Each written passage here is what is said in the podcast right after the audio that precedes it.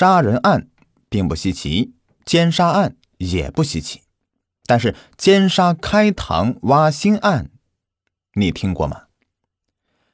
两千零四年磁县发生的可怕案件侦破过程更是一波三折，险些成为一个冤案。好在主办民警呢具有高度的责任心和业务水平，最终擒获这个挖心的恶魔。河北省的磁县背靠太行山，境内有三分之二地区啊是山地的丘陵，地形相当复杂。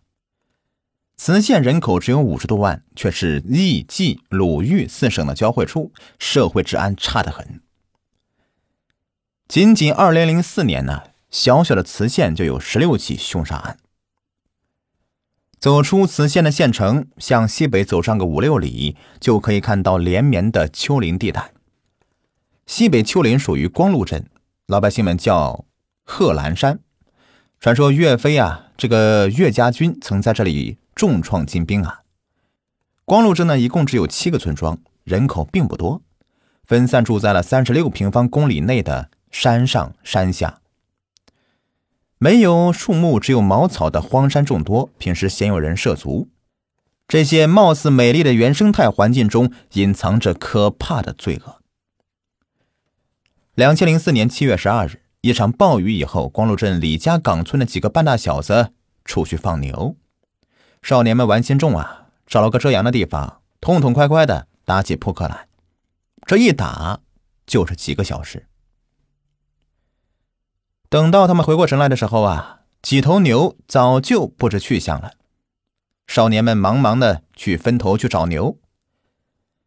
半个小时以后啊，几乎所有的牛都被找到了，只有这个外号叫做强子的少年没有找到自家的牛。强子也吓坏了，哎呀，糟了！要是牛不见了，俺回家肯定要被爹打死。几个小伙伴一边劝他，一边四处寻找，终于。爬上山包的一个少年眼尖发现有个没人去的荒草沟内露出牛的脊背和什么闪亮的东西。少年赶快喊：“哎，强子，你家牛钻山沟里去了，你快去赶呐！那沟里好像有啥东西，你顺便去看看，值不值钱？”强子很高兴，跳进沟内把牛牵了出来。这条沟的荆棘很多，牛不敢往里面走，这才一眼就看到了。牵牛的时候啊，强子又发现闪光的东西是一辆自行车的前车灯，就在距离牛两三米的地方。强子说：“奇怪了，谁把新的自行车丢这里啊？哎，你们你们下来几个人帮我忙，扛去卖废铁也能换几个钱呢。”两个少年先后跳下来，三个人呢一起去扛车。强子走在最前面，一把扶起自行车。一秒钟以后啊，强子突然发出一声凄厉的惨叫声，转身就跑。后面俩少年呢，不知道怎么回事怎么了？你干嘛？有蛇呀？强子已经是惊慌失措了，哪里还能回话呀？他不顾一切的爬上沟，跑的是无影无踪了，连牛都不管了。两个少年呢是莫名其妙，小心翼翼的走了几步，定睛一看，我的个妈呀！距离自行车不到两米处，赫然躺着一具白骨。骷髅的眼眶上两个黑洞，似乎阴森森的盯着他们。年纪小的少年们被吓得当场尿了裤子。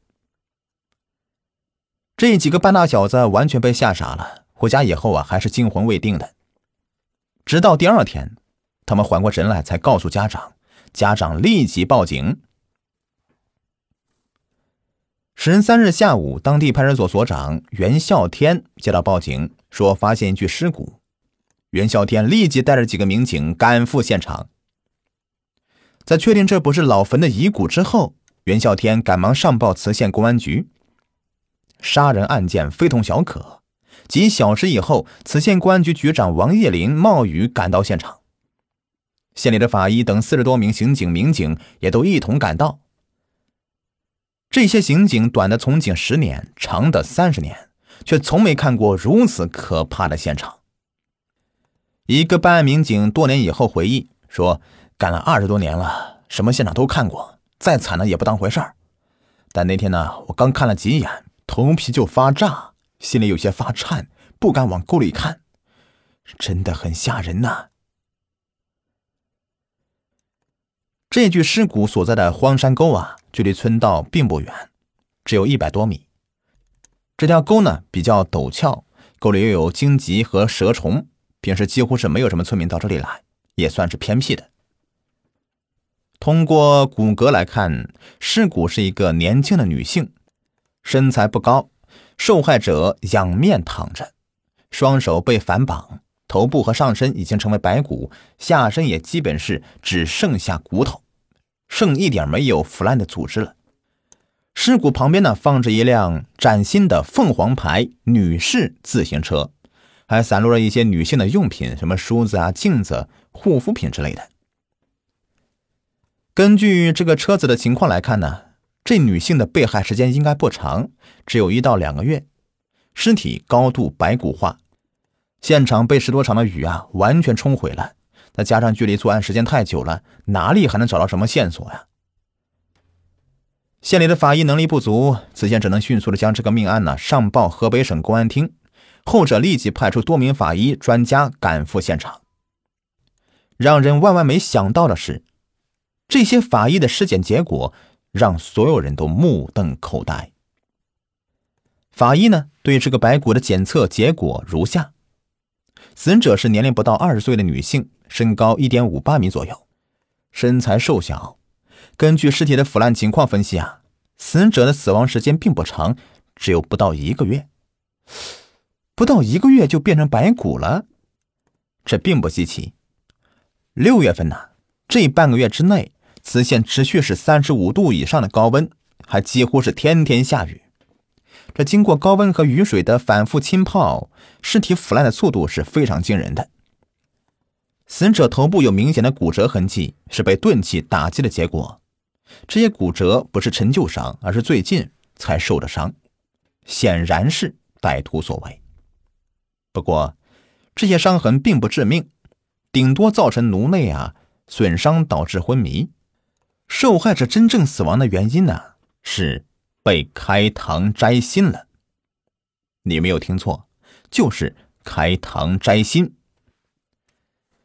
根据对骨骼反复的研究，专家通过计算机恢复了歹徒作案的手段。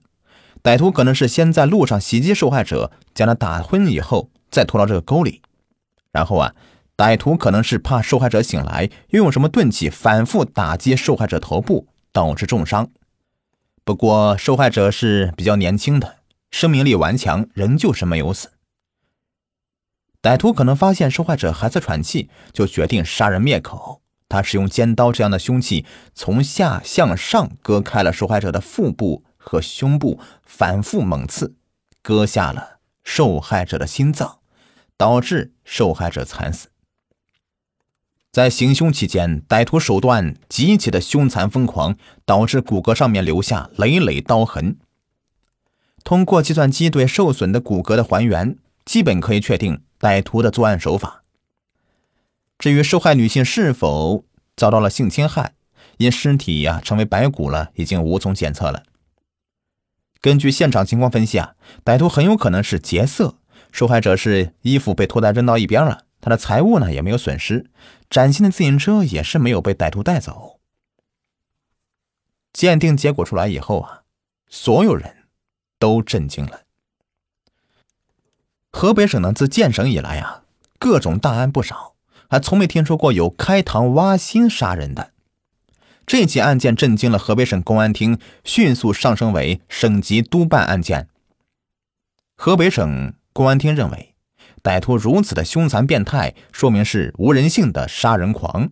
这样的杀人狂呢，对社会危害是很大的，务必尽快逮捕。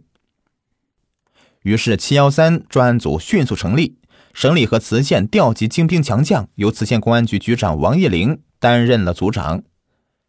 省里提供大量的财力人力，当然也确定了期限破案的时间了。专案组呢成立以后的第一件事就是。确定死者身份。根据法医判断呢，磁县立即对一个月以内失踪的女孩进行排查。磁县人口不过五十万，是个小地方，失踪人口有限。几小时以后呢，警方就有突破了。在六月二十五日失踪的姓刘的女孩，很可能就是死者。这个女孩名叫刘巧霞，这个是化名哈，年仅十八岁，是本地刘庄村人，在光禄镇安全帽工厂打工一年了。两千零四年六月二十六日，刘巧霞上午九点多离开工厂，去张村找男朋友张金龙，这是化名。当天晚上没有回家。刘的家人呢，连夜找到张金龙家，但张金龙说根本就没有见到刘巧霞。刘家人呢是紧张之余，其中几十名亲友分头寻找，却毫无收获。无奈之下，刘家一边报警，一边在磁县到处张贴寻人启事。快要一个月了，刘巧霞是无影无踪。根据刘家介绍。刘巧霞失踪时骑着一辆崭新的凤凰牌女士自行车，她的个头比较小，身高只有一点五七米。失踪时上身穿着粉红色的 T 恤，下身穿短裤，这同尸骨和现场高度吻合。专案组组长王叶林亲自带着刘家父母来辨认遗体，他们一眼就看出了这是女儿的东西和衣服。在刘家父亲的强烈坚持下，王叶林又带他们看了看那具白骨。通过一些警方没有掌握的特征，刘父确定这就是自己的女儿。直到女儿遇害以后啊，老人们是痛不欲生。刘小霞的父母当场晕倒在公安局，送到医院一个两月不能下床，每天以打点滴维持。刘父相对坚强，却也是泣不成声，浑身颤抖。一个月以内。瘦了二十斤。闻讯而来的刘家的孩子和亲戚十多人，也都在公安局里哭成一片。看到刘家父母悲痛欲绝的样子，专案组组长王叶林心里很不好受。他也是有女儿的人，深知刘家父母受的打击，千辛万苦将女儿养这么大，还养得如花似玉的，却这样的不明不白的惨死，谁能受得了啊？作为警察而不是神父，王叶林的责任不是劝慰老人，而是尽快的抓住歹徒，还死者一个公道。意外的是，知道女儿遇害以后，刘家父母立即说他们知道凶手是谁。他们一口咬定凶手就是女儿的男友张金龙。本集已播完，下集更加精彩。